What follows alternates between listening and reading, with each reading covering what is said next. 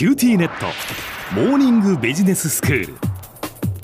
今日の講師はグロービス経営大学院の芹沢総一郎先生です。よろしくお願いします。よろしくお願いいたしますえー、4回にわたって仕事を通じて社員の幸せ度をアップさせるための対話とはというテーマでお話しいただいてきました、まあ、今日がその4回目ということですけれども、まあ、やはりその企業の利益にもつながるっていうことですよね。その社内で、えー、部下と上司がきちんとこう1対1で対話をする場を設けるっていうことですが。はい、そのためにはどうしたらいいのかということを今までお話しいただきました、はい、今日はどういうお話になりますか、はい今日はですね実際ここまでお話ししてきたことをですね実践している企業のご紹介をしたいと思っています。はい。暁っていう会社ご存知でしょうかね。あの10年前にですねソーシャルゲーム事業で創業して、もう上場している非常に今成長している会社なんですね。ええ、実はあの福岡の役員ですね暁の福岡のオフィスがありまして、え昨年実はリノベーションしてですね、非常にユニークです。あそうですか。は、え。ー、あの我が家のようにみんなでお互いに競争してね競争とは共に作るですね、えー、育てるようなオフィス。こういうのを作ろうというこういうコンセプトで、え。ー、みんなですね裸足でお仕事をされている、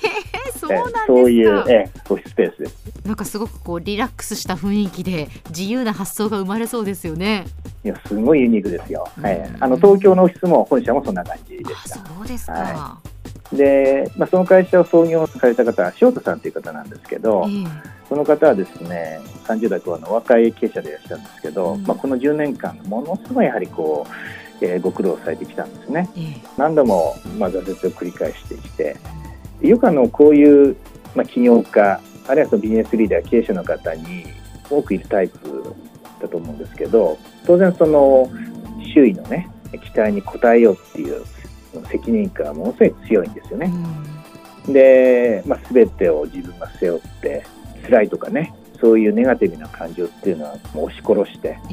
えましてやそれをそう外にですね出すっていうことはできないし、まあ、出すことは許されないと、まあ、そういう気持ちがこうどうしてもこういう方っていうのは強い傾向になりますよね。人になんか弱みを見せちゃダメなんだと。自分が強くないと周りはついてきてくれないんじゃないかっていう、まあ、ある一種のこの思い込みっていうのをですね、こういい割り別にして、はい、えー、持たれてる方は結構経営者の方では多いんですよね。でそうやって強い責任感でトップの翔太さんが自分自身弱みを見せない姿勢っていうのがかえってですね、組織全体の中でもこうネガティブな感情をこう共有しにくいですね雰囲気を、まあ、いつの間にか作ってしまったと。で結果的に組織のメンバーがですね離れていくという、まあ、結果経営が悪化していくと。で、まあ、倒産の危機寸前までいったっていう話もご支援されたんですけどそうなんですか、えー、ところがですねあのにもある方から塩田さんコーチングを受けられてね、えー、塩田さんが持っている思い込み周囲の期待に応えなければならないとか絶対成果を出さなければ人からは愛されないっていう、まあ、これさっきもちろんよく経営者によくあるですね、うん、まあ、囚われみたいなもんですよね。はい、でそれが自分自身が持っているネガティブな感情を隠してきたと、まあ、そういうことにね塩田さんご自身も気づかれたんですよね。でそのコーチの方はですねそういう自分自身の苦しみとか辛いっていう感情をですね、あえて勇気を持ってねメンバーと分かち合うっていうことをしたらいいんじゃないかということをアドバイスされて、うん、塩田さん勇気を持ってですねメンバーにご自身の弱い気持ちこれを少しずつこう吐露していったと。そうしたらどうなったと思います？メンバーがこう、うん、まとまってきたんですか？そうなんですよ。塩田さんがそんな苦労されてるのをどんどんシェアしてほしかったと。で自分たちもあなたを助けたいんだと、えー、だみんなで頑張ろうっていうですねそういうふうにメンバーも塩さんのことをですねまさにこうポジティブにこう受け入れてくれたんですよね。え。ー、でこうやってですねトップ自らが、まあ、自分が、まあ、ある意味こう隠していたこうネガティブな感情っていうにもちゃんと目を向けて、うん、それも自分のある意味一部なんだからっていうことであってもいいんだと。そういうありのままの自分をその認めることによってですね、その組織の他のメンバーもですねそれを受容できるあるいはその他のメンバーも自分自身の感情をですねこう素直にですね吐露できるように変化していったと。まあ、それがですね今実際起こってきたことなんですよね。えー、まさにそのリーダーが勇気を持って、まあ、感情を分かち合うと組織内での感情の分かち合いとあとお互いをですね受け入れるっていうことが文化になって結果的に組織の風土も非常に良くなってきた、こういう話をされていました。で現在ですねこの若槻っていう会社は非常に面白いんですよ。ミーティングの初めにあのチェックインっていう儀式があるんですよ。チェックイン？ホテルみたいですね。ホテルみたいですよね。これはですね会員に入る前に、うん、ミーティングに参加するメンバー一人一人の今の感情をですね吐露してもらうと。こういう分かち合いをしてからミーティングに入るってことをされてるそうです。えーまあ、それをすることによってこうミーティングの場はですねまさに思ったことを言える場なんだよということをですねみんなにこう感じてもらうためにやってるんですね。今、まあ、自分がどういう状況でどんな思いだとかそういうことを話すっていうことですか？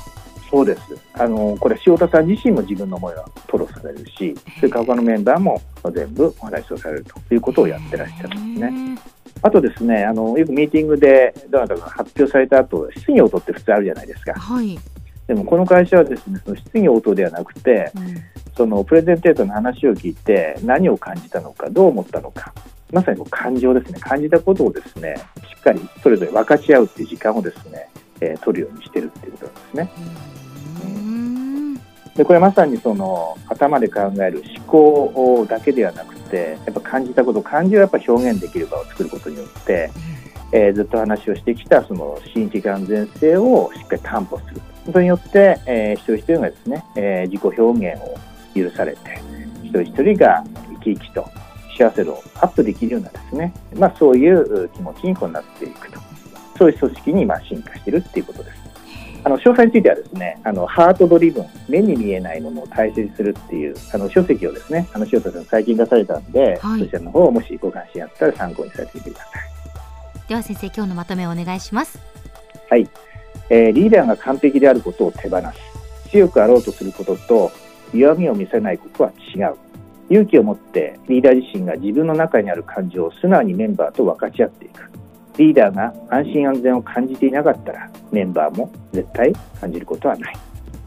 今日の講師はグロービス経営大学院の芹沢総一郎先生でした。どうもありがとうございました。ありがとうございました